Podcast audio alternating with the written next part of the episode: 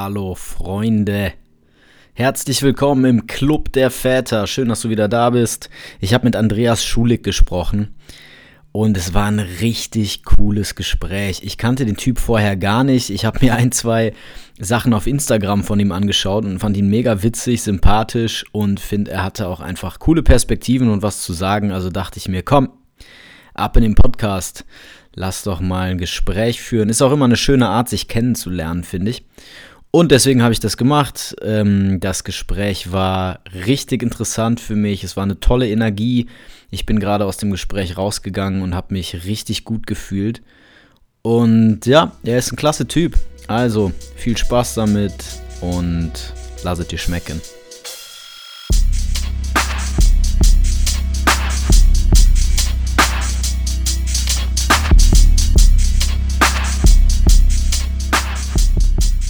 Jeden Fall nice, dass du dir trotzdem die Zeit nimmst. Ah, sehr gerne.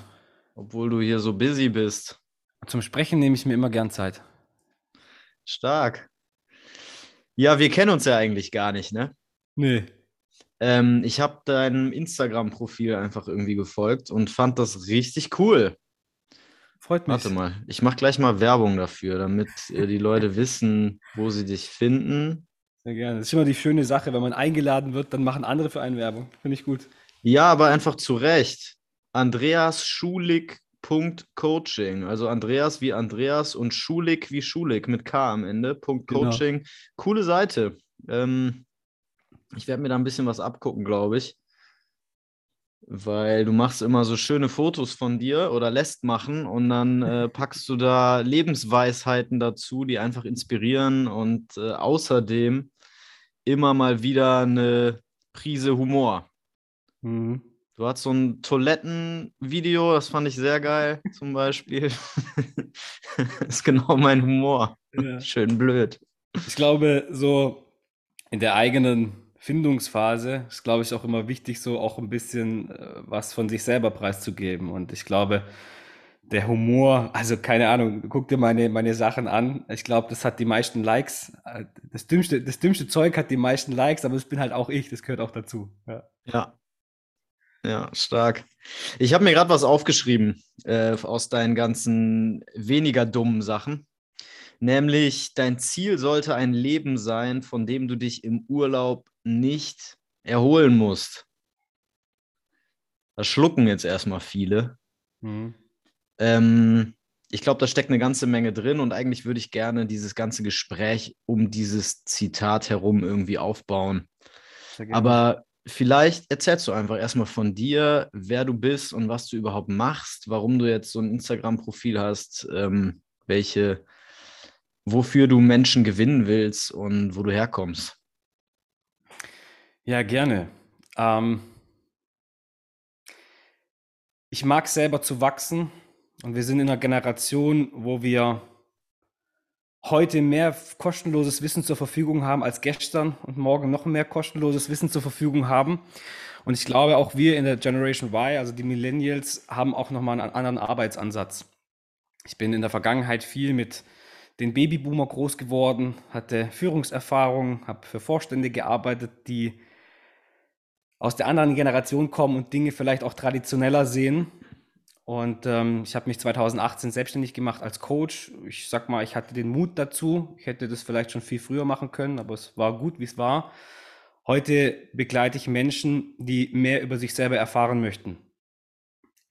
Das hat einen sehr starken Business-Kontext, wobei viele Dinge und viele Methoden, die ich auch anwende, auch aufs Privatleben anwendbar sind. Also Menschen, die lernen wollen, Menschen, die anderen auch was zurückgeben möchten und ähm, über sich selber, über ihr Verhalten lernen möchten, aber auch das Verhalten von anderen besser verstehen möchten. Und da habe ich einen Ansatz, der, ich sag mal, praktische Psychologie beinhaltet, keine theoretische Psychologie, für jeden verständlich ist, für jeden anwendbar ist und begleite, ähm, ja, ich habe so drei Punkte. Also einmal begleite ich Menschen, Akademiker und Führungskräfte, die sich beruflich verändern wollen. Es geht stark in das Thema Selbstführung. Also um Mitarbeiter zu führen, um ein Unternehmen zu führen, muss ich bei mir anfangen und auch verstehen, was habe ich für eine Motivation, welche Werte lebe ich. Viele Dinge sind nicht ganz kompliziert, sind keine Raketenwissenschaft, aber einen Sparingspartner zu haben, um sich über manche Dinge auszutauschen, der vielleicht eine andere Erfahrung hat, das ist so mein Ansatz. Da begleite ich eben Menschen, die sich beruflich verändern wollen. Habe ich eine Community, wo aktuell 13 Teilnehmer drin sind, die ich regelmäßig wöchentlich äh, betreue, in der Gruppe, aber auch im Einzelgespräch über einen Zeitraum von drei Monate. Oftmals kommt auch das Thema Existenzgründung da rein, ja, wenn die dann sagen, okay, ich will nicht mehr diesen klassischen Anstellungsbereich haben und begleite da auch eine Gruppe von Existenzgründer aus der Arbeitslosigkeit heraus. Ich habe selber Erfahrungen aus der, in der Arbeitslosigkeit. Ich hatte eine, eine ziemlich blöde Kündigung, die mich auch getriggert hat. Ich habe sechs Monate ähm, destruktive Gedanken gehabt, ähm, bin den ganzen Prozess selber durchgegangen, ich war der Überzeugung, ich bin gut ausgebildet, ich habe Führungserfahrung, ich hatte Budgetverantwortung, ich war in einem Unternehmen mit knapp 1000 Mitarbeitern und mich wollte keiner. Mhm. Also nach vielen Bewerbungen und vielen Einsätzen ähm, bin ich so den ganzen Weg, bis ich irgendwann mal, keine Ahnung, ja, den Sinn von Bewerbungen nicht mehr verstanden habe und auch nicht mehr vor zwölf aus dem Bett gekommen bin, ja, jede Netflix-Serie kannte, durchgegangen und kann, glaube ich, viele Leute, die mit Frust da zu kämpfen haben, gut verstehen. Habe mich aber aus dem Sumpf befreit und auch mit vielen verschiedenen Ansätzen was gelernt und begleite einfach die Leute in diesem beruflichen Veränderungsprozess. Das ist aus meiner Sicht keine Karrierecoaching, weil ich das Wort nicht so mag und ich finde, das sehr einseitig ist. Ähm, aber es, den Weg für dich zu finden, schau, wir haben, wir sind eine Generation, die alle möglichen Möglichkeiten haben und das überfordert. Also es gibt heute mittlerweile sogar noch mehr, aber ich glaube 54 verschiedene BWL-Studiengänge. Was soll ich denn machen? Ja, also so diese Orientierungslosigkeit aufgrund der Vielzahl der äh, Möglichkeiten kann auch einschränken. Das heißt, mein Anspruch ist es, mit dir zu arbeiten und richtig zu filtern, die Filterbrille aufzusetzen, zu gucken, was passt denn, welcher Arbeitgeber passt zu mir, passt eine Selbstständigkeit zu mir. Ähm, passen, ja, passt ein großes Team, ein kleines Team zu mir? Wie komme ich da, welche Rahmenbedingungen brauche ich, um auch gut arbeiten und produktiv arbeiten zu können? Und äh, da bediene ich mich der, der Typenlehre, so ein sehr praktisches Modell. Ich weiß nicht, ob du die Typenlehre kennst. Aristoteles hat es mal geprägt, viele haben es weiterentwickelt, wie Marston oder C.G. Jung. Ähm, das Disk-Modell beispielsweise und helfe den Leuten einfach in ihrer aktuellen momentanen Situation sich zu reflektieren um den nächsten Schritt einfach zu wagen. Ja. Das ist so der, der, der Hauptpunkt. Und dann geht es einen Schritt weiter, wenn die dann was gefunden haben, sei es in die Existenzgründung oder auch äh, in der Führung, in der sie nachher drinstecken, begleite ich die Leute ähm, in ihrer Führungsrolle über einen Zeitraum von sechs Monaten. Du musst dir vorstellen, es gibt so viele Seminare von IHK und so weiter. Da setzt du dich rein, hast ein tolles Seminar, merkst aber, nachdem das Seminar geendet hat, nachdem viel Motivation gesprüht ist, so der Punkt, meine eigenen Grenzen kennen oder vielleicht auch, ja, die Motivation sinkt ab und dann bin ich wieder allein und kann manche Dinge auch gar nicht konkret umsetzen. Und mein Ansatz, ich habe eine, eine Führungskräfteakademie, also einen Workshop mit circa 10 bis 12 Stunden, wo wir, wo die dann die Theorie sich angucken können und wir aber konkrete Dinge besprechen, wie zum Beispiel, da sagt jemand, okay, guck mal, ich, ich, ich komme aus dem Handwerk oder aus dem Technischen, ähm, habe jetzt plötzlich 25 Mitarbeiter, habe aber nie ein Mitarbeitergespräch geführt. Wie funktioniert denn das? Also Leute, die gewachsen sind, dann sich darüber zu beschäftigen, wie mache ich denn das jetzt? Oder Fluktuation ist hoch, warum ist denn die hoch? Ja? Wie wird da kommuniziert, wie wird reflektiert, wie wird miteinander gesprochen? Das ist so mein Ansatz äh, in dieser Führungskräfteakademie. Also ist im Prinzip so, kommst rein, äh, bist orientierungslos, hast Orientierung und dann geht's weiter in deinen Führungsaufgaben zu wachsen. Und da spielt es keine Rolle, welche Branche du hast oder ob es groß oder kleine äh, Unternehmen sind oder große, kleine Brötchen, die du backst, sondern du hast immer mit Menschen zu tun. Es geht um Emotionen, es geht um emotionale Intelligenz. Und da unterstütze ich die Menschen in, ihrer, in ihren Fähigkeiten. Cool.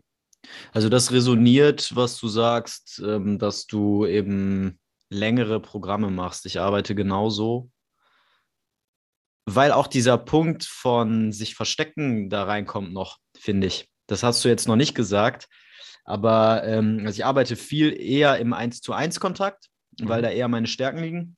Mhm. Aber das ist häufig so, wenn du jetzt pro Stunde arbeitest, Dann kommen die Leute, reden mit dir eine Stunde, es kommen ein paar Themen auf den Tisch, du weißt, worum es geht, die sagen, ey, mega geil, du hast mir sehr geholfen, gehen und müssten dann eigentlich sich da so ein paar Sachen angucken, die vielleicht hier und da ein bisschen zwicken.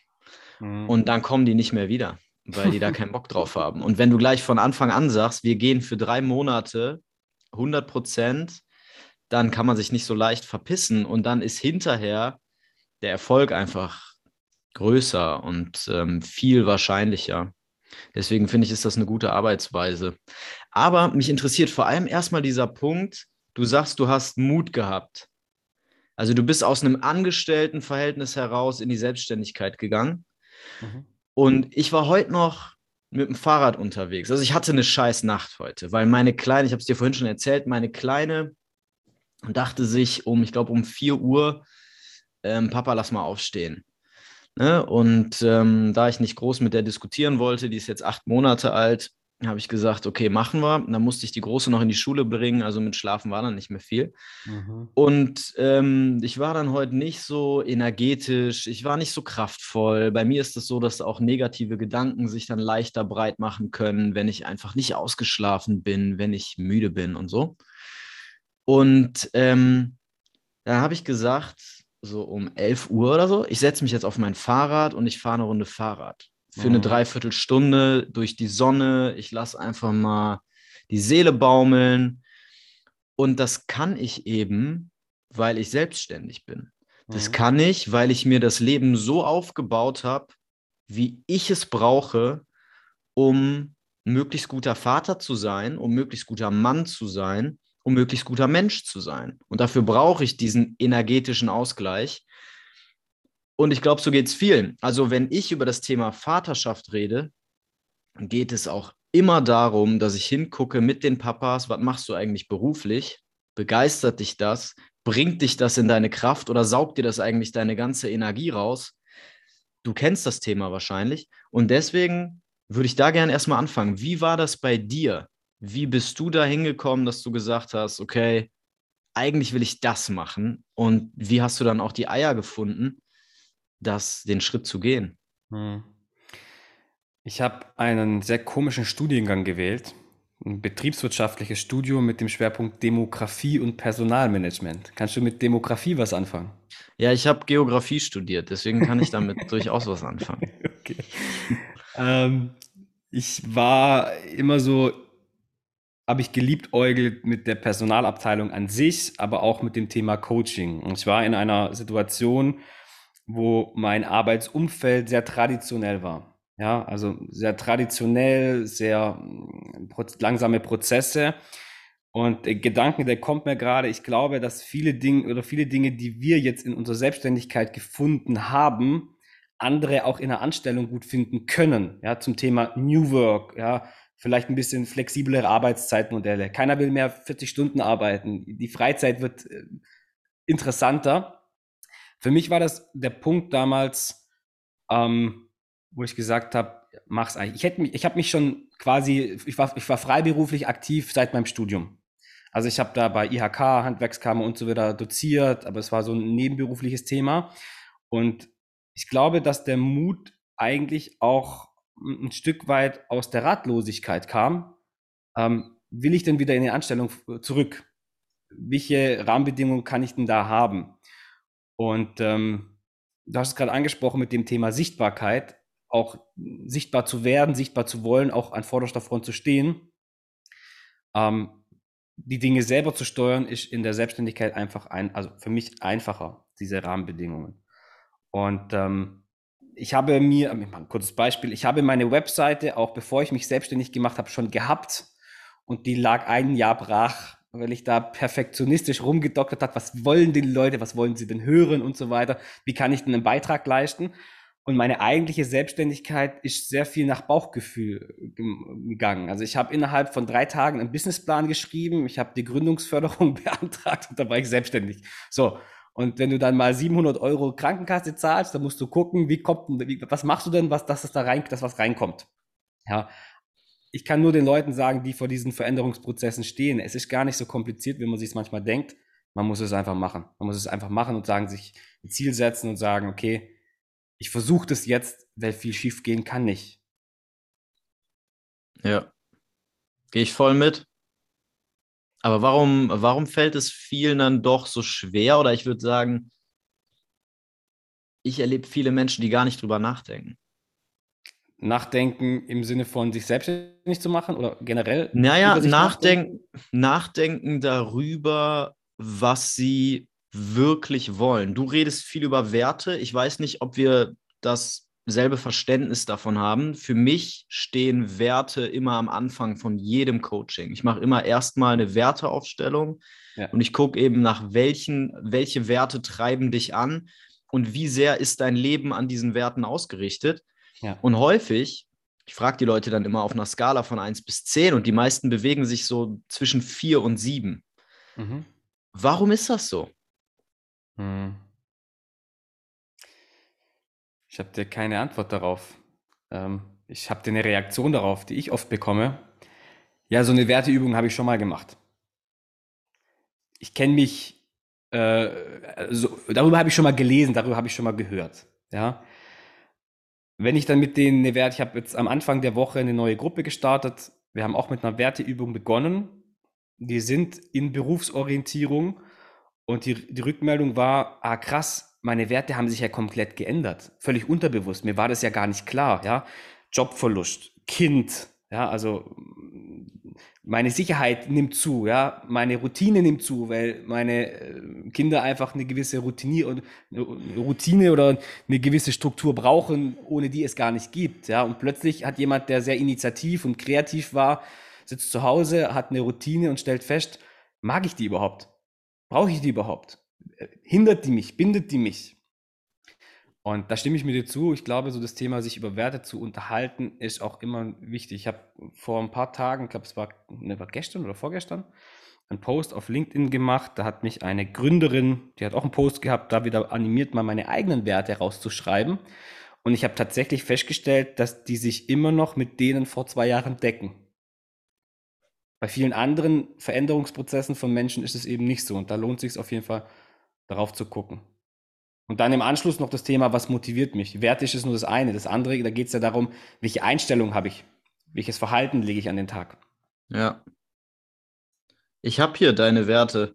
Einfachheit, ja. Dankbarkeit, Begeisterung, Lebenslust, Familienleben, Toleranz, Klarheit, Wertschätzung und Unabhängigkeit. Was ist mit Freiheit? mich gut vorbereitet. Ähm, witzig. Naja, ich bin mal eben schnell auf deine Instagram-Seite gegangen. Ich habe das vorhin noch gesehen. Also. Okay. Äh, witzig, dass du sagst. Ich habe mir auch genau über, den Thema, über das Thema nachgedacht. Aber was ist Freiheit? Freiheit ist, Freiheit auch, hat auch Grenzen. Und ich glaube, dass in dem Thema, ähm, also in jedem einzelnen dieser Werte, die du gerade vorgelesen hast, auch ein Stück weit Freiheit steckt. Und mhm. ich würde jetzt so auf die Schnelle sagen, in dem Wert Unabhängigkeit steckt meine Freiheit mit drin. Ja. Okay. Verstehe ich. ja, cool. Sind auf jeden Fall, also ich sag, ich zähle das jetzt so auf, damit die Leute vielleicht, die hier zuhören, auch so ein bisschen ähm, verstehen, worum es da geht. Ne? Und du nimmst dann diese, diese Werte und wenn du eine Entscheidung treffen musst, orientierst du dich daran, so ganz bewusst? Oder wie läuft das? Oder reflektierst du einfach und guckst, okay, wie, wie einfach ist denn gerade mein Leben? Wie dankbar bin ich denn gerade? Oder wie läuft das? Ich glaube, der Punkt ist, dass du dich regelmäßig darüber reflektieren solltest und äh, viele Entscheidungen nachher aufgrund deiner Werte im Unterbewusstsein getroffen werden. Ähm, ich habe ähm, vor einem Jahr eine sehr harte Entscheidung treffen müssen die habe ich auch getroffen und aufgrund der Ergebnisse, die da rauskamen, habe ich auch wieder mich reflektieren müssen und gesagt, okay, ich war ein Mensch, der Entscheidungen immer mit sich selber ausgemacht hat. Also ich habe meine eigenen Entscheidungen getroffen, no matter what. Also was der eine denkt, war mir wurscht. Und ich habe mhm. da auch einige schlechte Entscheidungen getroffen aus meiner Sicht und habe mir dann auch wieder gesagt, okay, deswegen passt es auch zu dem Thema Familienleben. Warum habe ich denn damals meine Familie, die hinter mir steht, nicht in diese Entscheidungsprozesse, in größere Entscheidungen mit eingebunden. Also es geht jetzt nicht darum, ja, was ziehe ich morgens an, Klammer auf, wir treffen am Tag, glaube ich, über 40.000 Entscheidungen, die meisten davon unbewusst. Aber wenn es um größere Entscheidungen gehen, war für mich so ein bisschen das Learning Nugget auch ein bisschen mehr meine Mitmenschen mit in meine Entscheidungsprozesse mit reinzubeziehen. Mhm. Aber trotzdem musst du ja am Ende die Entscheidung selber treffen. Klar. Ne? Also du holst dir dann ein bisschen, ein bisschen Rat oder so. Finde ich, ist, ist wichtig auch. Ähm, vor allem auch das Fehler machen. Ich sage immer, man muss seine Entscheidungen besitzen. Ne? Das heißt, ich entscheide mich in vollem Bewusstsein, dass ich vielleicht einen Fehler mache. Wie schätzt du denn unsere Fehlertoleranz oder unsere Fehlerakzeptanz in Unternehmen, aber auch in, in anderen Beziehungen ein? Du meinst von Fehlern, die wir selbst machen? Ja. Oder die andere machen? Ähm, nee, unsere eigene. Also ich hole kurz aus, ich habe das Gefühl, dass wir eine Null-Fehler-Toleranz haben oftmals. Also gerade ja. auch in Unternehmen, ja. Ich sage immer für mich, auch bei den Führungskräften, du bist eine gute Führungskraft, wenn du 51% gute und 49% schlechte Entscheidungen triffst, weil von den schlechten du ja genauso wachsen kannst. Aber ich glaube, manchmal haben wir das Gefühl, oder viele Menschen haben auch das Gefühl, ähm, Entscheidungen aufzuschieben, weil sie unangenehm sind oder weil sie die Sorge haben, nicht die richtigen zu treffen. Und dann ist der, der, der größte Fehler daran, keine getroffen zu haben. Weil dann ja. treffen andere die Entscheidung für dich. Gehe ich hundertprozentig mit. Es ist ja auch so, dass wir mehr Angst vor schlimmen Dingen haben, als wir uns freuen über gute Dinge. Ne? Was logisch ist, weil schlimme Dinge könnten den Tod bedeuten.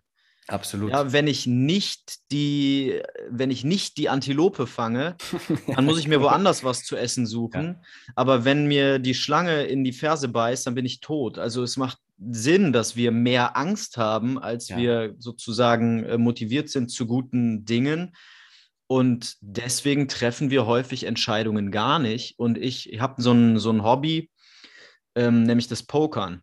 Mhm. Ich mache so semi-professionell so ein bisschen Pokern. Und ich finde, es ist eine sehr schöne Analogie zum Leben, weil es dort darum geht, eine richtige Entscheidung zu treffen, vollkommen unabhängig vom Ergebnis.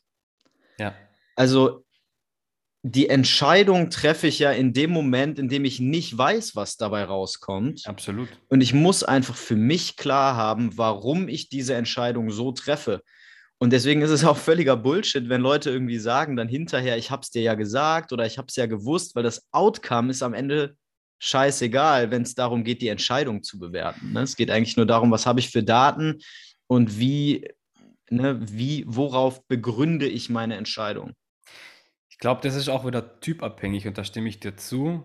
Ähm, ich meine, warum wird ein Hartmut Medorn von langer Zeit ähm, der von Flughäfen überhaupt keine Ahnung hat, äh, dorthin gesetzt, um Entscheidungen zu treffen.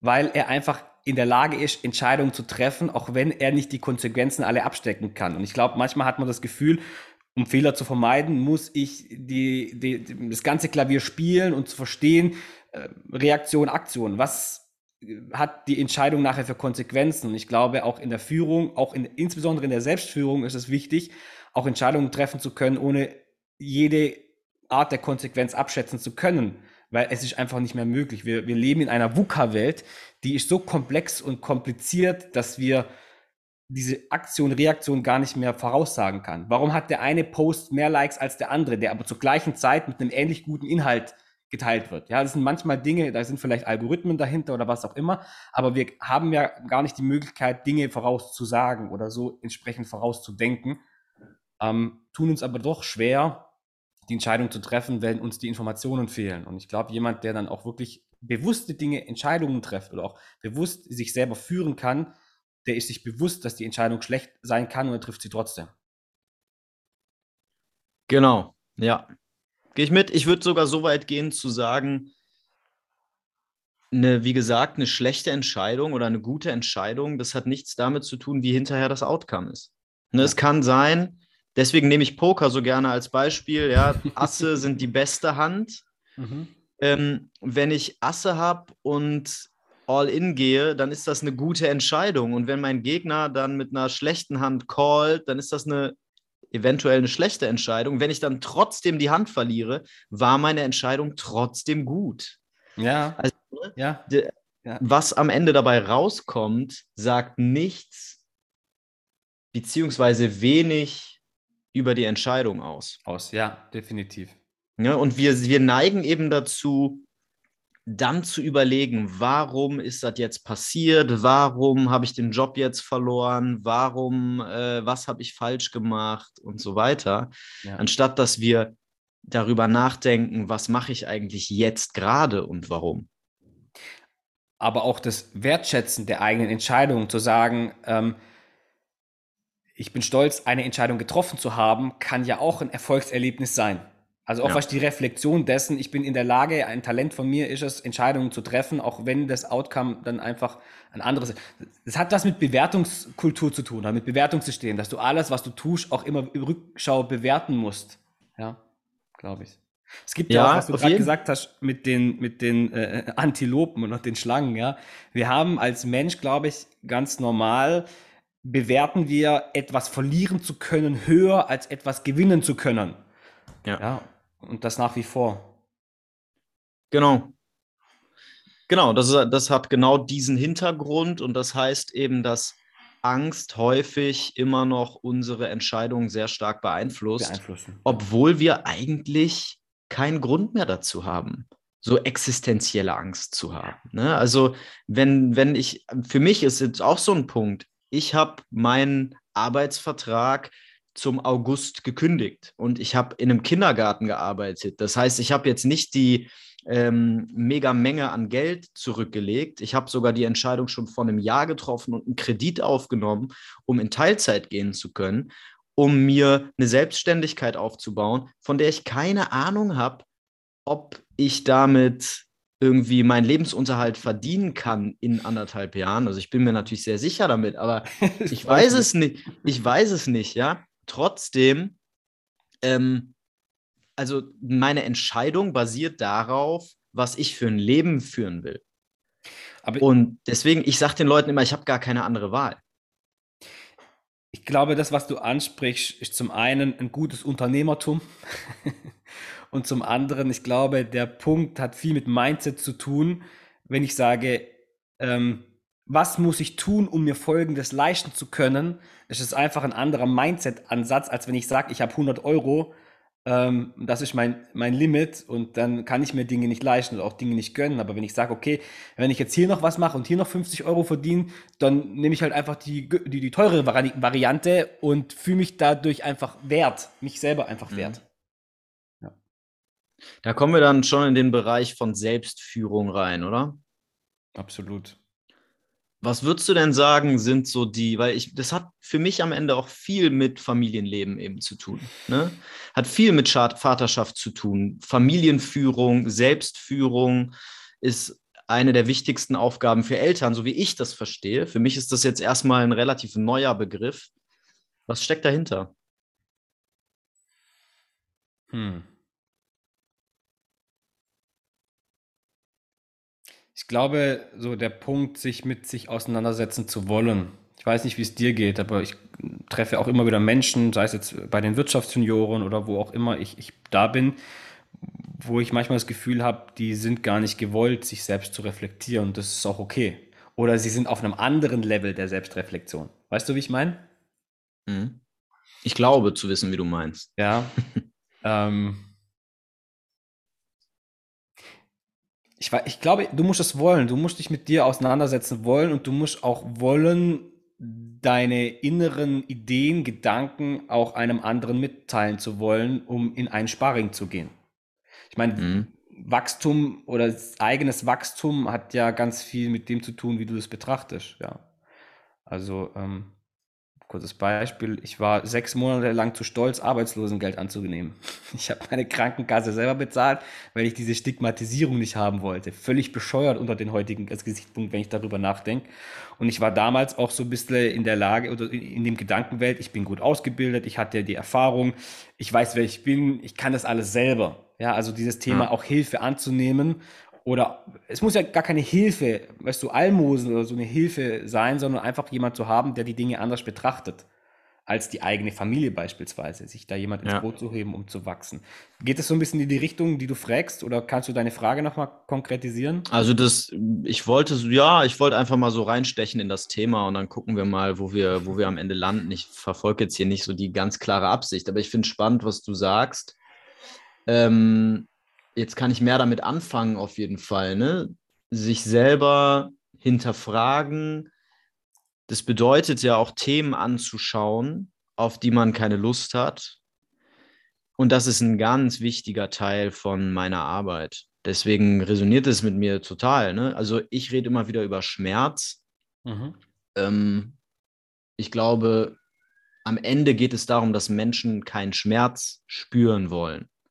Mhm. Und alle möglichen Strategien haben, um sich diesem Schmerz zu entziehen. Das Einfachste ist Ablenkung durch Essen, durch Alkohol, durch Sex, durch Netflix, Pornos. Ähm, ne? Wir sind ständig Handys, Alter, Instagram. Ja, Leute gehen kacken und holen erstmal ihr Handy raus. ähm, und Leute gehen, das, also wo wir schon beim Kacken sind, ne? Leute gehen, Familienväter gehen kacken, um sich vor der Familie für zehn Minuten zu verpissen um mal zehn Minuten ihre Ruhe zu haben, anstatt einfach hinzugehen und zu sagen, Leute, ich gehe mal ich zehn Minuten spazieren. Ich gehe mal in Ruhe. Ja, oder eine halbe Stunde. Ne? Ja, absolut. Ähm, ganz genau. Und genau, der, der Punkt ist, wir wollen den Schmerz nicht spüren, wir wollen keinen Konflikt, wir wollen nur gute Gefühle, nur positive Gefühle. Und deswegen verstecken wir schlechte Gefühle, die dadurch wachsen. Und deswegen kommen Leute zu mir in die Arbeit, ist meine Theorie, bei denen irgendwie entweder das Schiff schon gesunken ist oder ein riesengroßes Leck hat. Ich glaube, da sprichst du auch einen Punkt an, der für mich so ein bisschen in das Thema Mann und Frau reingeht. So das Thema, ähm, du bist ja mit den Männern, mit den Vätern unterwegs und bist da bitte, ich glaube, dass da auch nochmal ein unterschiedlicher Punkt ist, wenn es um Erwartungshaltung geht. Ich habe manchmal das Gefühl, oder ich sag mal andersrum, äh, wir bewerten Dinge, ohne vielleicht uns davor Gedanken gemacht zu haben, welche Erwartungen habe ich und welche Erwartungen hat mein Gegenüber. Und ich glaube, ohne in dem Bereich stark zu sein, hat es in so einer Familienstruktur auch damit zu tun. Ich meine, wenn ich als Vater so das, das, das, den Punkt habe, ich, ähm, ich kann jetzt hier nicht, weil ich meine Frau unterstützen muss und weil ich hier alles mache, dann grenzen sie sich irgendwie selber ein, anstatt sie auch über ihre Erwartungen kommunizieren. Wie, was sind denn die Erwartungen als, also von der Frau an den Mann? Was sind die Erwartungen, die die Kinder an mich haben? Welche Erwartungen habe ich im Familienleben, aber auch im Business, was ich ja parallel wuppen muss, an mich selber? Ja, also tausendprozentig. Ähm, und ich glaube eben, dass es gerade ein männerspezifisches Thema ist, weil die Erwartungen so immens hoch sind, weil wir uns zwischen einer alten und einer neuen, noch nicht ähm, identifizierten Rolle bewegen. Ne? Also ja. gerade mhm. Väter, aber ich würde sagen Männer. Ja. Ähm, ich arbeite auch nicht nur mit Vätern.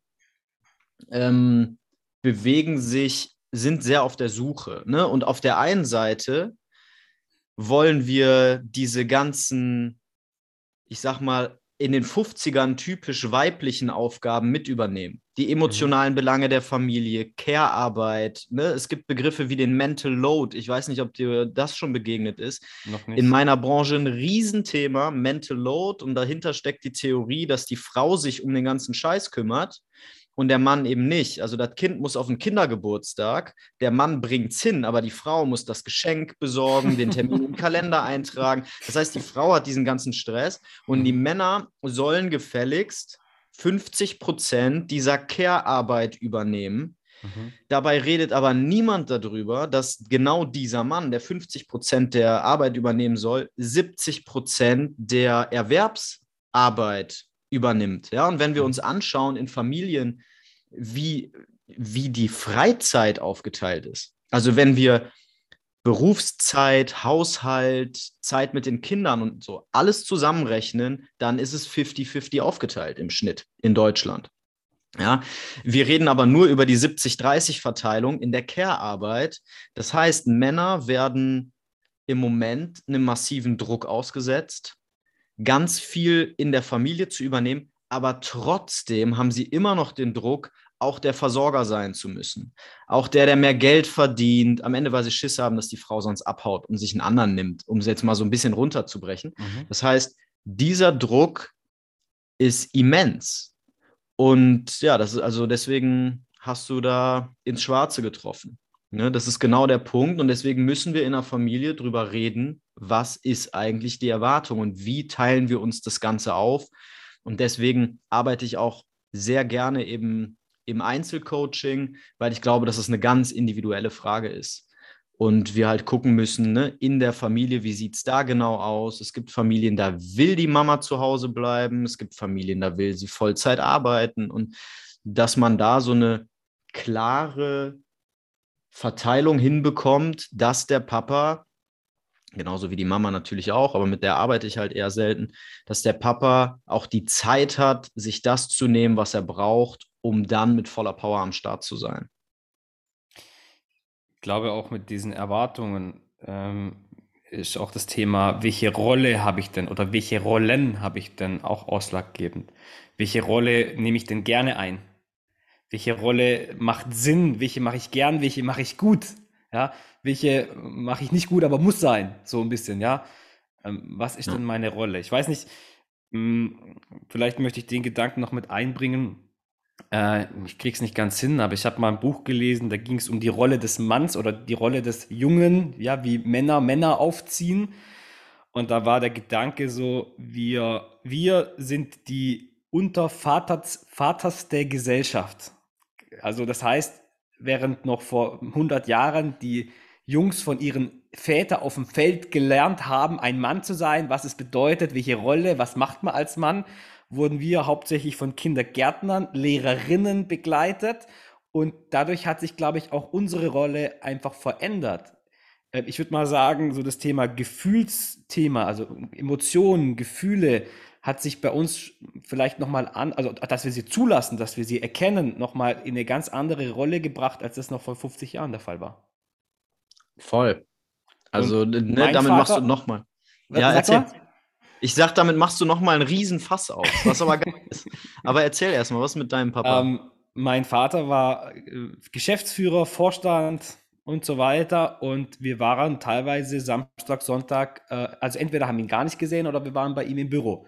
Das Büro war riesengroß, also es war ein riesengroßes Haus, ja, ein äh, Bürokomplex. Und äh, ich weiß noch, wie ich mit meiner Schwester äh, uns, wir haben uns in Büros geschlichen und äh, äh, uns gegenseitig angerufen oder sind Aufzug gefahren in den Konferenzraum und haben die Minibar geplündert oder so ein Kram, ja. Weil mein Vater schon sehr viel gearbeitet hat. Und wenn der mal zu Hause war, war das schon das Highlight. Ich kann das jetzt nur von mir sagen, aber so das Thema, welche Rolle, keine Ahnung, so das Thema, reden wir mal über Anerkennung, so das Thema. Ähm, ich habe mich immer nach der Anerkennung von meinem Papa gesehnt, quasi. So, ja. bin ich gut, mache ich das richtig? Und ähm, ich habe mit meinem Papa zusammen gearbeitet und ihn 2007, als ich mit ihm zusammengearbeitet habe, auch erst nochmal ganz anders kennengelernt weil er sonst eigentlich eher nur sonntags zu Hause war. Ich rede jetzt mal von der frühen Kindheit, so in die Richtung. Ja.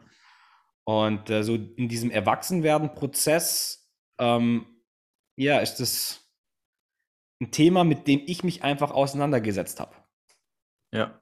Ja, und da kann ich auch öffentlich drüber sprechen. Ähm, so das Thema Liebe, Zuneigung, das ist meiner Mom zugefallen. Das hat die mit Bravour gemacht für beide. Ja. ja. Äh, aber so das Thema, dass mein Papa mich umarmt hat oder mich heute noch umarmt, das ist schon eher selten. Ja, ja also. Und so das ist Punkt. genau, wann bist du geboren? 91. Guck, ich bin 89 geboren und ähm, das ist das Thema unserer Generation. Das ist genau der Grund, aus dem ich diese Arbeit mache, also der Grund, aus dem die Probleme entstanden sind, bei denen ich glaube, helfen zu können.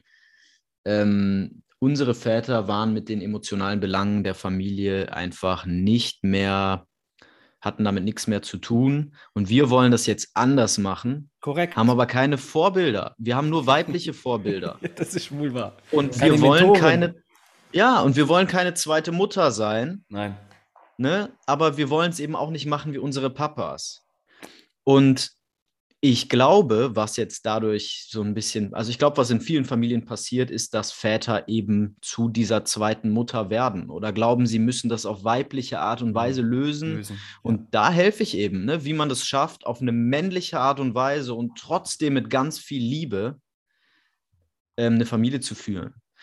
Und du hast von Anerkennung gesprochen. Das ist beispielsweise so ein Punkt, das gehört so. Das gehört zu unserer Natur, dass wir von der Mutter eher bedingungslose Liebe bekommen und vom Vater eher Respekt wollen. Mhm. Weil die Mutter uns eher wärmt und nährt. Das ist ab unserer Geburt die Energie und das kann eine Mutter nicht anders machen. Ansonsten wird es ungesund. Ja? Wenn der Papa uns die Flasche gibt und die Mutter stillt uns nicht, dann, es gibt ganz wenige Konstellationen, in denen das gut funktionieren kann, aber es ist eher die Seltenheit. Normalerweise ist es für ein Kind problematisch. Ähm, also die Mutter kann aus dieser Rolle gar nicht raus. Und so ist es Aufgabe des Vaters, wenn er denn da ist, der den beiden, also dem Kind und der Mutter dabei zu helfen, aus dieser Symbiose rauszukommen, mit der Zeit, behutsam und eine Richtung zu zeigen. Also der Vater ist eigentlich eher visionär, würde ich sagen. Mhm. Und guckt so ein bisschen, in welche Richtung bewege ich mich und muss dir als Sohn dann natürlich, und da, sorry, Papa vom Andreas, aber da hast du leider verkackt, ähm, muss dem Sohn eben schon auch ein Feedback geben ne? und sagen, hier, ey, das macht mich stolz. Da bist du in der Schule aufgestanden und hast deinem, deinem Kollegen geholfen, das finde ich gut. Ne? Dass man also Werte vermittelt, ähm, über die Kommunikation auch. Und unsere Väter haben das eben vor allem gemacht, indem sie es uns vorgelebt haben, was auch ein ganz wichtiger Aspekt mhm. ist. Ne? Ich habe mit meinem Vater noch, bevor er gestorben ist, ein, ein Gespräch, ein langes Gespräch darüber geführt, dass er mich irgendwie leider nie mitgenommen hat zum Angeln und mir die Welt erklärt hat. Aber er hat mir trotzdem eine ganze Menge vorgelebt und so habe ich viel von ihm gelernt und so konnte ich damit, so konnte ich das Thema beiseite legen aber trotzdem ein richtig guter Vater macht beides. Ne? Der kann das, der lebt es vor und kann es aber auch erklären und kann den Kindern, nicht nur Söhnen, sondern Kindern immer wieder einen Abgleich geben und sagen, das sind meine Werte, das bringe ich euch bei, so funktioniert die Welt, das ist gutes Verhalten, das ist Moral. Ne? Ja, das, das da, ist das, was wir unseren Kindern. Mir gerade so ein Gedanke macht.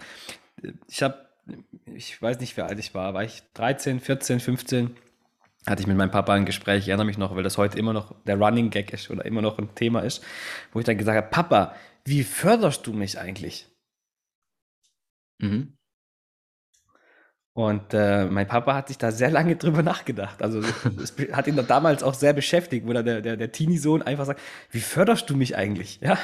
ja, geil. Ja, weil das wollen wir ja auch. Wir wollen ja, ja unsere Kinder groß machen. Ne? Ja. Hat er mit Bravour gemacht, ab 2007. Ja.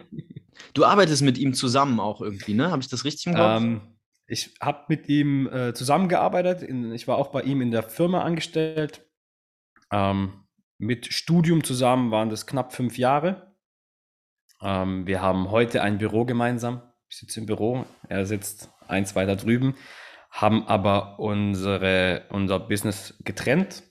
Also wir sind immer noch Sparringspartner auf unterschiedliche Ebenen.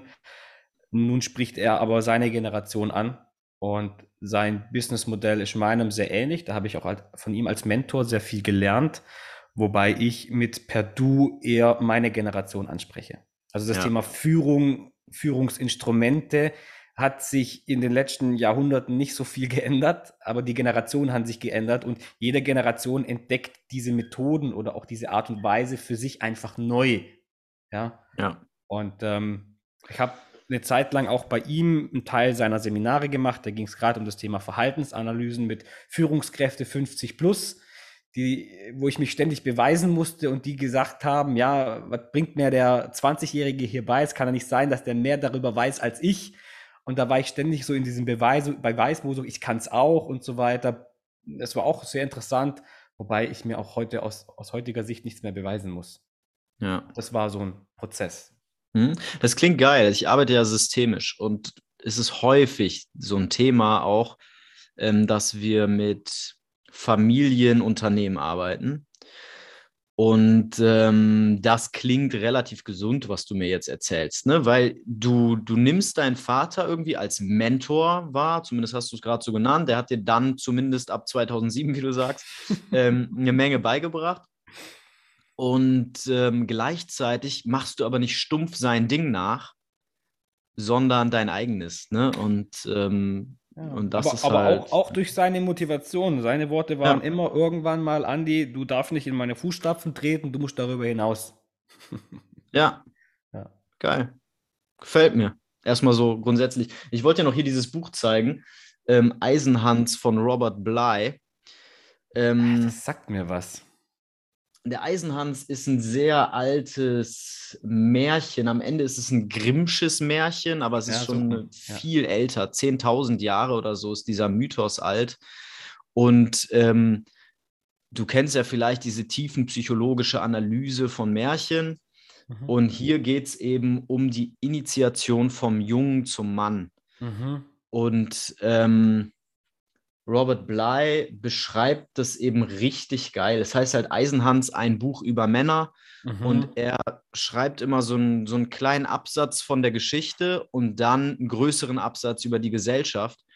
Und da geht es eben viel auch um diesen abwesenden Vater, von dem du gesprochen hast. Ne? Und ähm, wie, was das vor allem auch mit uns macht, dass wir unseren Vätern nicht mehr bei der Arbeit zugucken. Mhm. Das ist halt ein großer Aspekt. Ne? Nicht nur, dass der Vater weg ist, sondern dass wir eben früher auf dem Feld waren Kinder halt dabei, haben irgendwie geholfen, was sie konnten und haben dem Vater arbeiten gesehen. Mhm. Und heutzutage gehen Kinder in den Kindergarten oder in die Schule, sind den ganzen Tag mit Gleichaltrigen umgeben, kommen nach Hause und dann kommt der Vater und klassischerweise fällt er dann aufs Sofa und sagt, oh, endlich ist die Arbeit vorbei endlich habe ich Freizeit. Jetzt erstmal ein Bierchen und Fernseher an oder so. Und damit vermitteln wir unseren Kindern natürlich von Anfang an, wie scheiße Arbeit ist. und ähm, dass das eigentlich gar keiner machen sollte. Und ähm, ja, das war für mich ein Grund, warum ich mich auch entschieden habe, im Kindergarten meiner Tochter anzufangen. Das hatte auch viel mit ihr zu tun, mit unserem Verhältnis, dass ich wusste, das geht gut und die ist nicht eifersüchtig und so. Aber das war geil, dass sie einfach sehen konnte, wie ich arbeite. Mhm. Und ähm, da hat viel kann, mit der gemacht. Ich, kann ich, also in, in, dem Fall zwar viele Jahre später, aber auch, ja, also ich habe, also als ich beim Papa in die Firma eingestiegen bin, habe ich angefangen, seine Führungskräfteseminare zu filmen als Kameramann, noch während der Schule. Und auch gesehen, wie er mit den Menschen arbeitet, was er tut, was er ausstrahlt, welche Werte er hat, was er vermittelt, welche Konsequenz er an den Tag legt. Äh, ähnlich wie du es sagst, nur in einer anderen Dekade meines Lebens. Ja, und man, man lernt seinen Vater dadurch irgendwie anders, anders kennen. kennen. Oder? Absolut. Also ich habe äh, vor kurzem auch den, den Punkt mal geprägt. Ähm, ich habe ihn so gut kennengelernt, dass selbst wenn er stirbt, ähm, ich ganz genau weiß, welche Antwort er auf meine Fragen geben würde. das ist stark. Ja, also er ist ein Teil von mir. Egal, das ob er stark. anwesend ist oder nicht. Ja, das kann ich von meinem Vater auch sagen. Und ich glaube, das ist eine geile Ausrichtung für Väter. Ne, also wenn wir, ich bin immer auf immer froh über so Ausrichtungen, die wir nehmen können, wenn gar nichts mehr bleibt. Mhm. Ne, also wenn wir wirklich im tiefsten Loch sind und überhaupt nicht mehr wissen, wo will ich eigentlich hin, dann finde ich es geil, wenn wir noch so sowas haben, woran wir uns orientieren können. Was ich häufig sage, ist, ähm, was ich von Jordan Peterson habe, versuch auf der Beerdigung deines Vaters eine nützliche Person zu sein.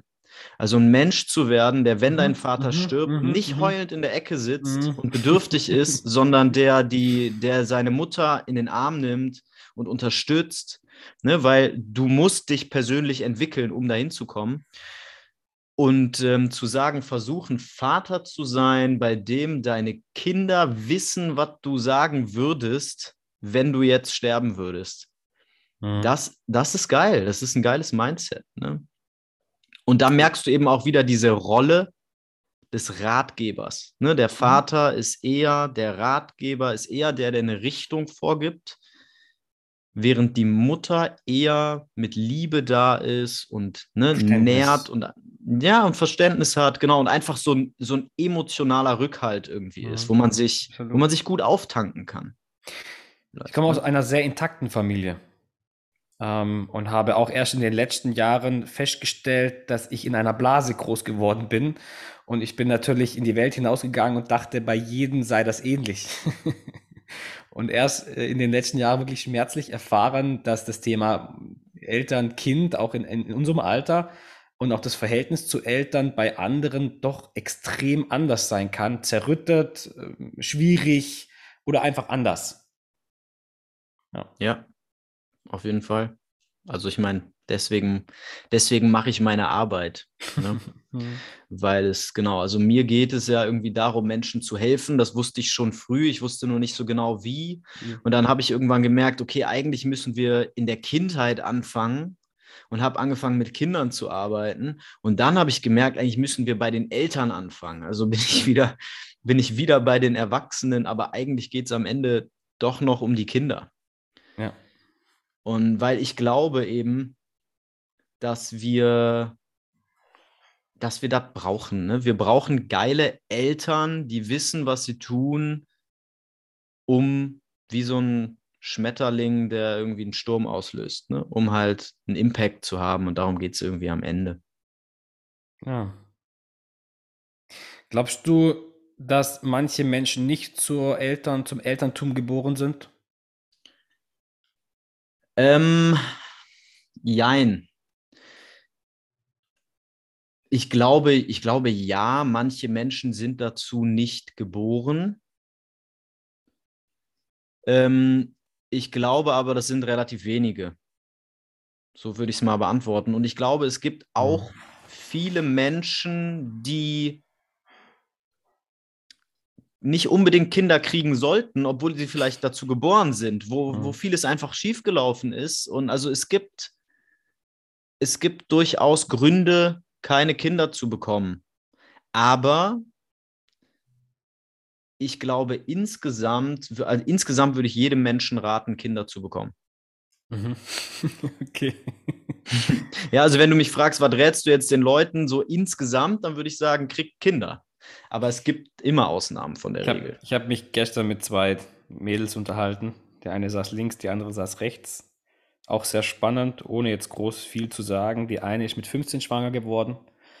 Er ist mittlerweile ähm, hat mittlerweile einen Teenie-Sohn in unserem Alter. Also sie ist in unserem Alter, mhm. Teenie-Sohn, und die andere im gleichen Alter hat gesagt, boah, ich kann es mir gar nicht vorstellen, die nächsten vier Jahre. Mhm. Ja.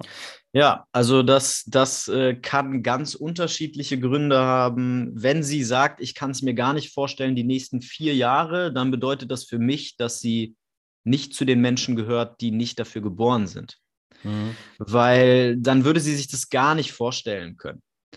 Und ähm, also das sind Menschen, die wirklich dann auch einfach ganz außergewöhnliche Dinge leisten und ganz außergewöhnliche Leben führen. Zum Beispiel der Dalai Lama ist für mich so ein Beispiel. Der ist nicht zum Kinderbekommen geboren. Mhm. Weißt du, also das ist so ein, so ein, wenn du so ein Leben führst, dafür musst du gemacht sein. Für dieses enthaltsame Leben. Ne? Hatte Mutter Teresa Kinder? Ich glaube ja. Ja. Ich glaube ja. Ich bin mir aber nicht ganz sicher. ich kann es gleich nachgucken. Aber ich glaube, sie hatte tatsächlich Kinder. Ich bin mir nicht ganz sicher.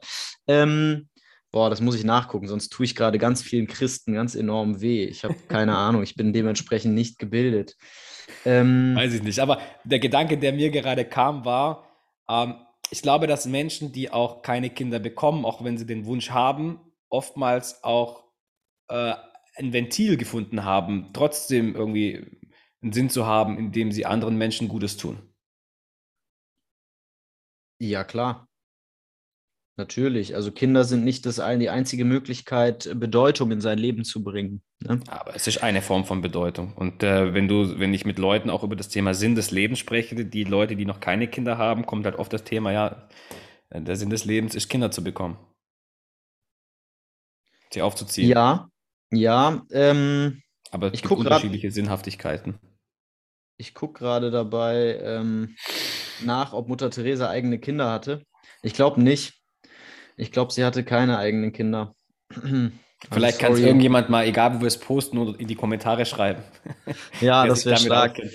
genau. Ich, ich glaube, ich muss mein, äh, ich muss das zurückziehen. Ich glaube, sie war mal verheiratet oder so, irgendwie sowas. Mhm. Habe ich mal gehört, dass da klingelt so irgendwas dunkel, was mich überrascht hat, als ich es gehört habe. Aber der Punkt ist, worauf ich hinaus wollte, ist, ähm, diese Frau, von der du sprichst, kenne ich natürlich nicht, aber mir begegnen sehr oft Frauen, die ich habe vorhin schon gesagt, dass Väter oft irgendwie die zweite Mutter sein wollen oder so ein bisschen in so einer geschlechtsneutralen Zone gerade unterwegs sind und so eine Identität suchen. Ne? Und das Gleiche gilt für Frauen auch. Also wir kommen aus einer Zeit der Emanzipation und Frauen sollen jetzt bitte auch Geld verdienen, weil das ist ja fair ne, und sollen Karriere machen. Und deswegen richten sich immer mehr Frauen nach Karriere aus. Und mhm. das widerspricht eben gerade für Frauen dem Kinderkriegen. Es ist ja nochmal ganz anders als bei Männern. Wenn du als Frau ein Kind bekommst, dann macht das einen Riesenknick in deine Karriere. Das ist einer der Hauptgründe, warum Frauen weniger verdienen als Männer, wenn nicht sogar der Hauptgrund. Ja. Ähm, und deswegen sagen Frauen oft oder denken nicht darüber nach oder sagen, ich möchte keine Kinder oder so, was schade ist, weil das irgendwie bedeutet, dass sie der Karriere mehr Bedeutung zumessen als der Familie. Und ich persönlich erlebe viele Frauen, die sich wehren gegen diese ursprüngliche Mutterrolle mhm. und deswegen tatsächlich ihr eigenes Naturell verraten. Glaub, glaubst du aber nicht, dass das ein gesellschaftlich, ich glaube, das ist ein gesellschaftliches Thema. Also wir haben das Thema Emanzipation. Ich sage manchmal ganz ketzerisch, wir unterhalten uns ja als zwei, zwei Jungs. Ähm, dass es auch manchmal die Emanzipation des Mannes im Weg steht. Weiß ich nicht. Wie meinst du das konkret? Also wir reden ja so viel über das Thema Frau, Frauenquote. Ähm, wir haben gerade nur Trainerinnen für Führungskräftinnen, für, für Frauen, mhm. weibliche Führungskräfte, für Yoga, nur für Frauen und sowas, mhm. dass ich mir manchmal denke, okay, äh, was ist denn noch für Männer? Warum schießen gerade die ganzen türkischen Babire, wo nur Männer drin sind, in die Luft? Weil ja. die Männer auch irgendwie so vergessen haben, ihren Rückzugsort, wie das früher im Zigarrenzimmer der Fall war, wo Männer nur über Männersachen reden. Ich weiß nicht, ja. wie du das siehst, aber ich finde so auch, gerade in unserer Generation, das kann man vielleicht nicht auf die älteren Generationen beziehen, aber so das Thema, wat, wat, wo sind wir denn Mann, außer im Fußballstadion? Ja, das ist, das ist ja mal, ich arbeite mit Vätern, ganz bewusst. Ne, ich mache das ganz bewusst. Wir haben dieses Jahr wieder drei Vater-Kind-Wochenenden als, als Event. Der Chris und ich, ein, ja. mein Partner, mit dem ich auch den Podcast hier mache. Genau. Mhm. Ähm, das Ziel ist bewusst, die Väter aus der Familie rauszuholen und alleine für die einen Raum aufzumachen. Wir wollen keine Mütter dabei haben. Und dann gibt es Frauen, wo ich den Link hinschicke an den Kindergarten und sage, verteilt das doch mal an die Männer. Die sagen dann, nee, mache ich nicht, weil ihr ladet ja keine Frauen ein. Ähm, das ist ja sexistisch. Ich habe hier auch alleinerziehende Mütter, deswegen kann ich das leider nicht supporten. Das ist die absolute Ausnahme, aber das gibt es. Und ich gebe dir vollkommen recht. Wir leben in einer Zeit, in der wir Geschlechterrollen sofort als was Sexistisches ähm, darstellen und indem wir Gleichberechtigung mit Gleichheit verwechseln. Mhm. Also wir mhm. gehen hin ja. und tun so, als gäbe es keine Unterschiede zwischen Männern und Frauen. Und das ja, aber ist das ist Bullshit. Kompletter Bullshit, natürlich. Ja, der, also alleine schon, dass wir Männer zumindest die meisten von uns mit Frauen schlafen wollen und die meisten Frauen mit Männern schlafen wollen, ist ein Riesenunterschied. Dass Frauen Kinder auf die Welt bringen, dass sie die stillen, ist ein Riesenunterschied. Mädchen ähm, und also da, da kann ich halt stundenlang drüber reden. Ne? Das, das fängt schon ab Geburt an. Es gibt tausende Studien dazu. Es fängt sogar schon vor der Geburt an, dass wir Unterschiede zwischen Mädchen und Jungen identifizieren können. Mädchen gucken sich länger Bilder von Gesichtern an, Jungs gucken sich länger Bilder von Gegenständen an oder von Gruppen. Ähm, die Geburten sind anders. Meistens sind die Geburten mit Mädchen ein bisschen chilliger. Die ertragen das irgendwie leichter, während die Jungs dazu neigen, unter Geburt ziemlich rumzuheulen. ähm, damit fängt es an. Unsere Response ist anders. Ne? Bei Jungs erkennen wir ähm, weniger schnell, was die brauchen, weil die schreien als Säugling. Wir befriedigen das Bedürfnis, aber mhm. die schreien weiter. Das heißt, mhm. wir suchen weiter nach einer Lösung. Mhm. Mädchen hören eher auf zu schreien. Das mhm. heißt, wir haben Zeit für die und wir haben dann den Face-to-Face-Kontakt, wo die Mädchen ja. ruhig sind und ja, so. Ja, Ja, also es gibt Riesenunterschiede. Ähm, wo kamen wir her? Genau, ich glaube, einer der Schatten davon auf der Frauenseite ist, dass Frauen sich dagegen wehren, Familie zu machen, Kinder zu bekommen. Und wenn sie es dann aber tun, ähm, merken sie oft, dass sie in der Rolle total aufgehen und mhm. mega happy sind, wo wir wieder bei der Arbeitsteilung sind in der Familie, wo wir vorhin waren, ne? bei, der, bei der Rollenverteilung. Wenn ich eine Mutter habe, die sagt, ey, ich will zu Hause bleiben, ich liebe das, mit meinen Kindern Zeit zu verbringen, ich will für die da sein, ich will die in die Schule bringen, ich will Brotdosen machen. Und der Vater sagt, alles klar, ich arbeite 60 Stunden, damit du nie wieder arbeiten musst, dann ist das dann ist das erstmal eine geile Konstellation. Mhm. Ne? Mhm. Aber du musst dich dafür rechtfertigen in der heutigen Zeit. Und ähm, da hörst du vielleicht meine Tochter gerade, die gerade äh, was zu meckern hat. Ähm, auch wieder Jordan Peterson hat viel mit weiblichen Anwälten gearbeitet, hat Karriereberatung für die gemacht und hat eben festgestellt, die sind super dafür geeignet. Ne? Die sind mega conscientious, also super strebsam. Die haben richtig Bock auf Karriere, intelligent, sozial intelligent, perfekt für diesen Job geeignet. Die kommen aus der, ähm, aus der Anwaltsschule raus und alle Unternehmen wollen die haben. Die machen richtig Karriere, die verdienen Geld, die arbeiten wie Anwälte das halt machen, wenn die richtig Geld verdienen wollen, arbeiten 60, 70, 80 Stunden die Woche. Und mit Anfang Mitte 30 sagen die alle, ey, wofür eigentlich? Ich habe keinen Bock mehr, ich will jetzt lieber einen Partner, ich will lieber Kinder, schrauben dann entweder ihre Arbeitszeit runter oder hören ganz auf zu arbeiten. Und dann geht die Gesellschaft hin und sagt, männliche Anwälte verdienen mehr als weibliche, das muss sexistisch sein. Und dann gehen Männer hin und sagen, oh Gott, scheiße, das kann es ja nicht sein. Also muss ich die weiblichen Anteile übernehmen, ich muss in der Familie dies, ich muss das. Ich höre immer wieder diesen Satz. Ähm, ich ich gucke die ganze Zeit, ob es meiner Frau gut geht. Ich hoffe, dass sie nicht überfordert ist. Ähm, ich nehme der alles ab, was ich kann. Und dann gehen die überfordernden Männer sich selbst und gehen dann am Ende selbst unter und sind eben dann keine Unterstützung mehr für die Familie. Und jetzt haben wir noch einen anderen Punkt, den du äh, zwischen den Zeilen ansprichst. Und dann ist die Sexual Attraction, sagen wir es mal so, zwischen mhm. Mann und Frau auch eine andere, weil so das Ganze abgenommen zu haben, ja, äh, wo stehst du dann dann noch dein Mann? Also die mhm. Erfahrung habe ich gemacht, ja. Wenn du dann ja. zu sehr careful bist und dann auch wenig sagst, so, wir machen das jetzt so, als Beispiel, mhm. äh, dann sinkt das ja auch, auch, auch die, die, die Attraktivität des Partners. Genau, das führt dann ist zu der Trennungen. klassische Nice Guy, ne? Äh, genau, der Nice Guy führt zu Trennungen, äh, während ähm, die, die, Kinder noch in der Entwicklungsphase sind. Ja, und 70 Prozent aller Scheidungen werden von Frauen initiiert. Ja. Und es hat genau diesen Grund. Ne? Ein Mann muss dafür sorgen, dass die sexuelle Spannung in der Familie oder in der, in der Partnerschaft aufrecht erhalten wird. Und es gibt Ausnahmen, da ist das eher Aufgabe der Frau, dann hat die Frau eine eher männliche Energie und der Mann hoffentlich mhm. eine eher weibliche Energie, mhm. sonst wird es auf Dauer scheitern. Aber das sollen die Leute, das habe ich jetzt in diesem Podcast schon so oft gesagt, dass ich nicht sage, jeder Mann ist so und jede Frau ist so, das reicht jetzt langsam mal.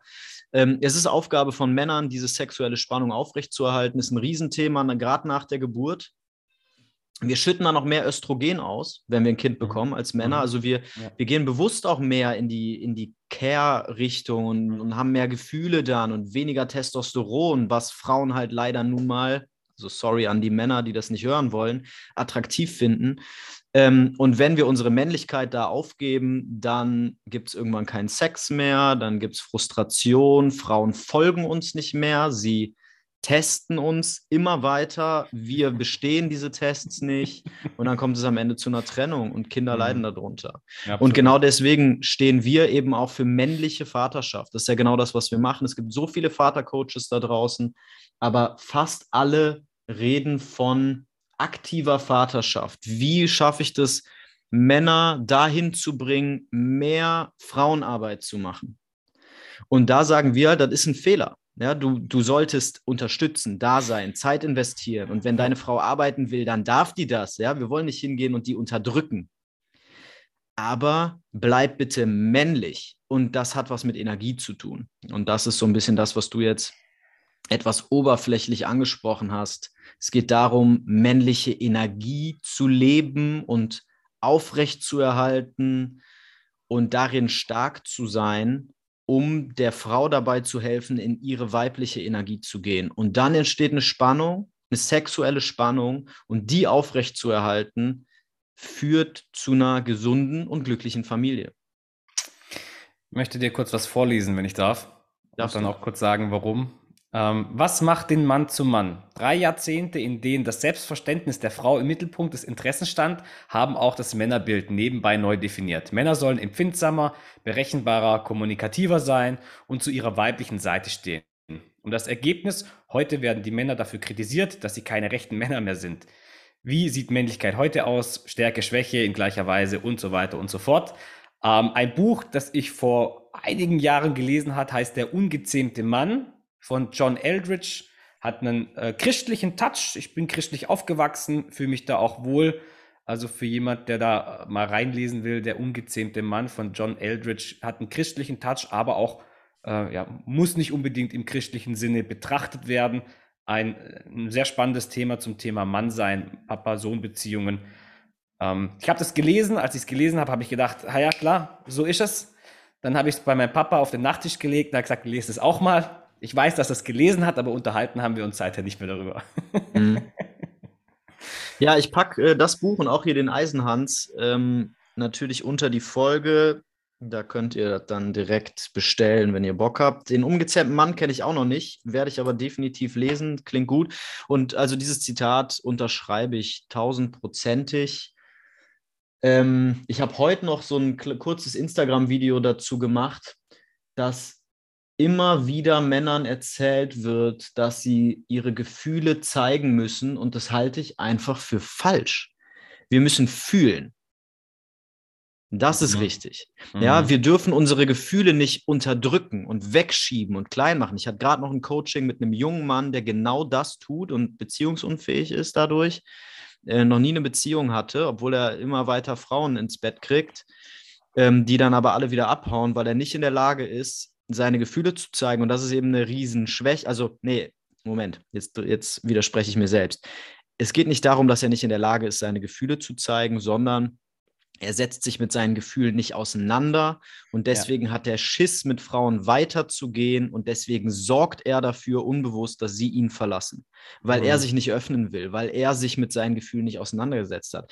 Das heißt, wir müssen mit unseren Gefühlen in Kontakt sein, ja, damit wir eine Distanz zu unseren Gefühlen aufbauen können und unseren Weg gehen können, dass es männliche Energie ist, ein Weg gehen, was aufbauen, zielgerichtet zu sein.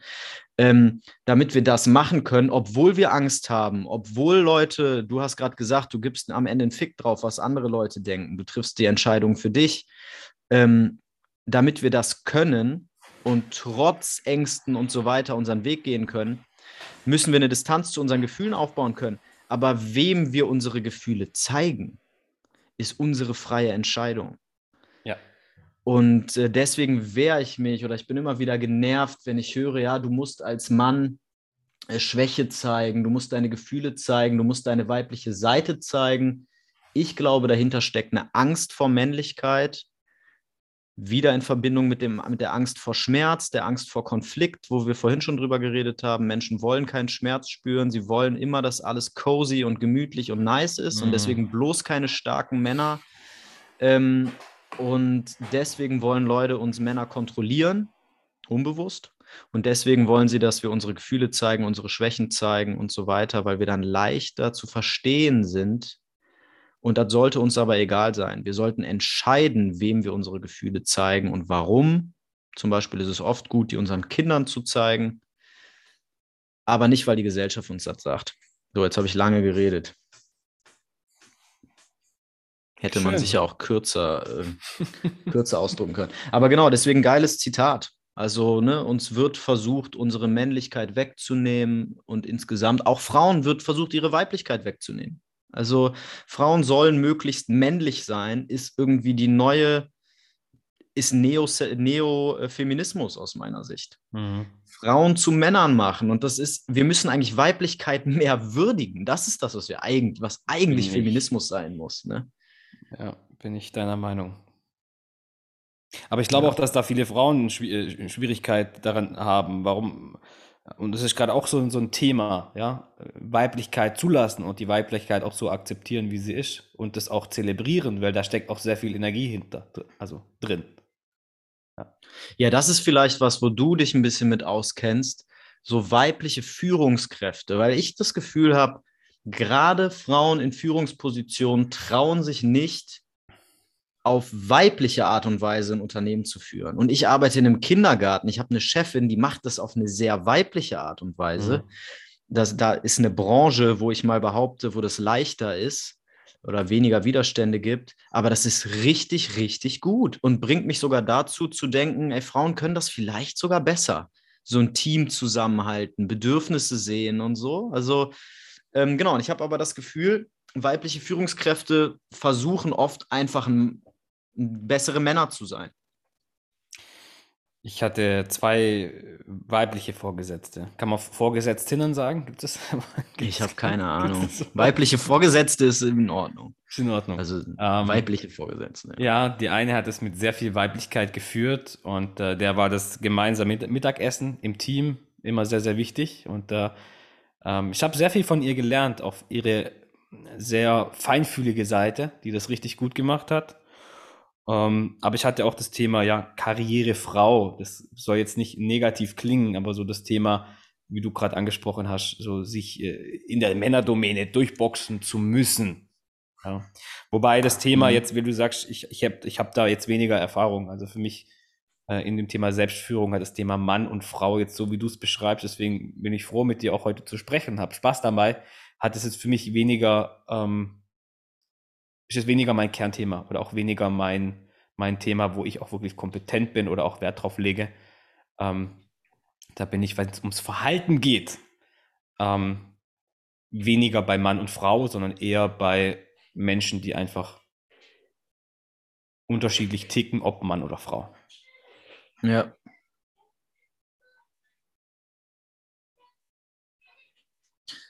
Ja, nice. Ähm, was so ein bisschen zum Abschluss, was würdest du sagen? Wir können ja nochmal zu deinem Zitat hier kommen. Dein Ziel sollte ein Leben sein, von dem du dich im Urlaub nicht erholen musst. Also ein Leben, was dir irgendwie Energie gibt, was dir mhm. nicht die Energie saugt. Ähm, ja, was, was hat dich dazu gebracht, diese, dieses Zitat so zu schreiben? Ähm, seit 2020, im März, bin ich äh, voll offline, äh, voll online, nicht mehr äh, präsent unterwegs. Und ähm, habe mein Auto verkauft und sitze hier in meinem Studio tagtäglich in Coaching-Sessions, Gruppen, Einzelcoachings ähm, und habe durch die Online-Welt sehr viel an Flexibilität zu gewonnen. Und äh, ich glaube, das Thema ähm, von Menschen, die sagen, ich brauche jetzt unbedingt Urlaub, ich muss unbedingt abschalten. Ähm, warum kannst du nicht Energie aus deinem Job ziehen? Also ich war jetzt die, ähm, ich war jetzt die letzten Tage, äh, glaube ich zwölf Tage. Ich war erst in Polen, habe ein bisschen Bildungsreise gemacht und mir Auschwitz angeguckt. Dann bin ich von Krakau nach Dublin gefahren, habe mir den schönen Süden Irlands angeschaut und ich habe parallel gearbeitet. Und ja. das war für mich einfach ein, ein, Punkt, wo ich gesagt habe, wie cool ist das denn? Ich kann Leute was beibringen, aber trotzdem meine Neugier, meine Abenteuerlust, meine, mein Freiheits- oder Unabhängigkeitsgedanke trotzdem parallel leben. Jeder hat ja unterschiedliche Werte, jeder hat auch unterschiedliche Motivation, aber ich kann dir sagen, dass ich in den Flow komme, wenn ich ähm, ein Seminar gebe, vormittags äh, 8 Uhr bis 12.30 Uhr, mich um 12.31 Uhr ins Auto sitze, auf der falschen Seite fahre, ähm, zu den Kerry Cliffs am Ring of Kerry fahre, mir ein Buch raushole und was lesen kann. Und am nächsten Tag aus dieser Energie profitieren kann und sagen kann, wie cool war das. Ich kann dann auch, ich, es gelingt mir dann auch, ohne dass ich was tue, einfach nur durch meine, durch meine Anwesenheit Leute anzuzünden, die gerade in einem Veränderungsprozess sind, wo ich sage, schau doch mal, was dir gut tut. Und ich glaube, wie du es vorher gesagt hast, mit dem Thema, nimm dir mal eine halbe Stunde Zeit. Ich nehme mir täglich eine Stunde Zeit, indem ich laufe. Ich laufe jeden Tag zehn Kilometer. Das ist mein Punkt, abzuschalten, mich zu reflektieren, Ruhe zu tanken, meine Gedanken kreisen zu lassen oder auch loszulassen, damit ich am nächsten Tag wieder in der Lage bin, auch Schwierigkeiten von anderen Menschen nicht an mich ranlassen zu müssen, aber sie trotzdem zu begleiten und trotzdem zu unterstützen. Ja, geil. Also für mich ist es genau das Gleiche. Ich habe, wie gesagt, gekündigt und ich habe ja vorhin schon gesagt, ich habe keine Wahl, ne, weil mein Job zieht mir Energie. Und zwar, weil ich ausgelernt habe. Am Anfang hat er mich total motiviert und so ist es ja oft. Ne? Deswegen, ich betrachte das Leben nur noch in Projekten. Schön. Ähm, ne? Ich gucke halt und ich glaube, das ist der Weg des Mannes auch, beziehungsweise der Weg der männlichen Energie in Männern und Frauen. Männliche Energie, wie gesagt, strebt in eine Richtung, will wachsen und wir leben halt in einer Welt, die so aufgebaut ist, dass du dafür belohnt wirst, beziehungsweise Sicherheit kriegst, wenn du sagst, ich mache von meinem Abschluss bis zur Rente das Gleiche. Aber irgendwann fängt das an, uns zu langweilen und abzufacken. Und dann werden wir auch scheiße, weil wir, wie gesagt, nach Hause kommen und erstmal aufs Sofa plumpsen und erstmal Energie auftanken müssen.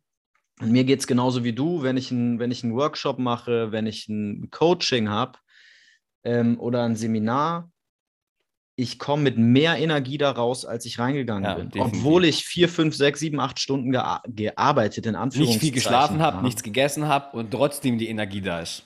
Genau, auch jetzt. Ich habe heute Morgen, wir haben jetzt Viertel nach drei, ich habe heute zwei Kaffee getrunken und ein Croissant gegessen. Ich habe keinen Hunger. Weißt du, ich brauche nichts. Ich, ich könnte jetzt die nächsten sechs Calls noch machen. Es ja. ist überhaupt kein Problem. Und wenn ich das tue, wenn ich sowas habe in meinem Leben, solche Momente, dann weiß ich, dass ich mehr davon machen muss. Ja. Und wenn ich arbeiten gehe und müde nach Hause komme und mich erstmal ausruhen muss, dann weiß ja. ich, ich muss meinen Job verlassen. Ich muss diesen Job wechseln oder ich muss vielleicht andere Aufgaben bekommen oder irgendwas muss ich auf jeden Fall ändern. Und ähm, genau, das können wir vielleicht so ein bisschen als Abschluss hier raushauen an alle Männer da draußen, weil wenn du in einer Situation bist, in der du merkst, du brauchst Urlaub, du bist irgendwie abgefuckt von deiner täglichen Arbeit und du freust dich montags schon auf Freitag, ähm, es geht andersrum. Ja, mhm. es geht so, dass du dich freitags schon auf Montag freust. Und das Absolut. ist gar nicht so schwer heutzutage. So aus. Es war noch nie so leicht, würde ich sagen, oder? Würdest du das auch unterschreiben? Es war noch Absolut. nie so leicht zu machen, was man liebt wir haben nicht über Geld gesprochen, weil das in der Form auch gar keine Relevanz hat. Ja, richtig. Genau, und ich glaube halt auch, Geld kommt dann. Ne? Also derjenige, der, der den Weg geht, um des Weges willen, geht weiter als derjenige, der nur geht, um zu einem Ziel zu kommen. Ich will noch das Wort Urvertrauen mal in den, in den, ins Raum, in den Raum reinschmeißen. Ich glaube, wenn du das, das, Urvertrauen in dich und deine Aufgaben und deine Tätigkeit hat, hast, das hat nicht zwangsläufig was mit Selbstbewusstsein, aber mit Selbstvertrauen oder Selbstwirksamkeit zu tun, ähm, dann kommt es, wie du sagst. Ja, was kann ich denn machen? Oder es dafür? kommt das, was du brauchst. Vielleicht ist nicht das Geld, wo dich dann wohin katapultiert, aber das, was du einfach brauchst, was du in dem Moment einfach brauchst oder auch bekommst dann. Ja, ja also genau, es sind jetzt wieder so viele Sachen drin. Ich glaube halt, wenn man anfängt, ich sage immer, seinen Weg gehen, ja, weil das ist das irgendwie für mich. Es geht ja nicht nur darum, dass du jetzt deinen Job kündigst und dich selbstständig machst, sondern es geht darum, dass du einfach zuhörst dass du eben, wie gesagt, fühlst, mit deinen Gefühlen in Kontakt bist und dein Leben so ausrichtest, dass du vor Energie strotzt. Und das meine ich mit seinen Weg gehen. Und so viele gucken überhaupt nicht mehr hin, wo sie falsch abgebogen sind. Und ähm, wenn du das tust, wenn du auf deinem Weg bist, dann gehen halt auf einmal Türen auf. Mhm. Das ist so ein Ding, was ich noch irgendwie untersuche, wo ich noch keine Erklärung für habe. Aber das ist so, ich, ich sage dann so ein bisschen, es hat zu tun mit Offenheit einfach. Ich bin dann offen für Möglichkeiten und erkenne die dann auch oder so. Aber also manchmal ist es fast magisch. Manchmal ist es wirklich, dass ich das Gefühl habe, so wenn ich voll auf meinem Weg bin, dann werden die Ampeln grün, wenn ich komme. Aber ich glaube, das könnte ich jetzt unter der Spiritualität auch mit Urvertrauen gleichsetzen. Kurzes mhm. Beispiel, ich habe einen Geschäftspartner gehabt oder einen, einen, Kunden gehabt, einen Auftraggeber, wo ich immer gesagt habe, ich brauche den für schlechte Zeiten in der Hinterhand. Ich habe dieses Jahr gesagt, nein. Kein, kein Bock mehr auf dieses Spielchen. Ich habe keinen Bock mehr auf dieses, ja, hm, und dieses ganze Verhandeln und sowas. Nee, ich will nicht mehr. Nee, ich bin nicht mehr verfügbar. Mhm. Es haben sich in den nächsten drei Wochen Leute bei mir gemeldet, die ich noch nie gehört habe, die mir mhm. Projekte angeboten haben. Wir mussten gar nicht über Geld diskutieren, mhm. wo ich gedacht habe, wie crazy ist das einfach. Mhm. Also vielleicht für ja. die, die, die, die dazuhören, manchmal sind Entscheidungen, die du triffst, wo du auch wirklich klar Nein sagst, dazu, dass du auch wieder die Energie oder auch deine Zeit, deine, deine Prioritäten einfach unterbewusst öffnest und dann kommen die Dinge auch einfach zu dir. Und für Leute, die vielleicht jetzt gerade in schwierigen Zeiten sind, ähm, ja, nutzt unseren Flow. nutzt unseren Flow. Es ja. funktioniert. Ja, es, man weiß, es, wird, es nimmt auch wieder ab und du veränderst dich ja auch. Ähm, aber es ist ein schönes Gefühl und das Gefühl will ich nicht missen, wie es gerade läuft oder wie es mir auch gerade geht. Ja. Genau, das ist ein, geiles, ein geiler Schlusssatz, Schlussimpuls guck einfach, was du brauchst, um dein Leben in die Richtung zu steuern. Und dann geht es Schritt für Schritt. Und das dauert auch, ja, aber man muss auch irgendwie den Prozess lieben. Und wenn du dabei Hilfe brauchst, damit das Ganze schneller und ähm, effizienter und auch nachhaltiger funktioniert, dann könnt ihr natürlich gerne entweder bei mir ins Coaching kommen, da wisst ihr, wie ihr zu mir kommt, oder ihr meldet euch mal beim Andreas, ähm, weil, wenn ich es richtig verstanden habe, bist du ja schon auch, hast du ja schon auch eine gewisse Expertise, wenn es eben darum geht, überhaupt rauszufinden, in welche Richtung will ich denn eigentlich. Ne? Ja. Und äh, wie machen die Leute das am besten? Wie kommen die am besten mit dir in Kontakt? Ähm, Oder können dich noch besser kennenlernen vielleicht ja, auch. Ja, also indem sie einfach ähm, bei mir auf Calendly, auf meinen Link klicken, den findet ihr auf Insta, äh, auf, auf LinkedIn ja, Calendly-Link oder einfach meinen Namen googeln mit Telefonnummer sind da äh, auf meiner Webseite oder auch bei, bei LinkedIn. Und bei LinkedIn gibt es diesen Calendly-Link, einfach draufklicken und dann kannst du ein 30-minütiges kostenloses Infogespräch mit mir führen, ob du zu mir passt, ob ich zu dir passe. Und ähm, dann sehen wir weiter, wie wir miteinander auch arbeiten können.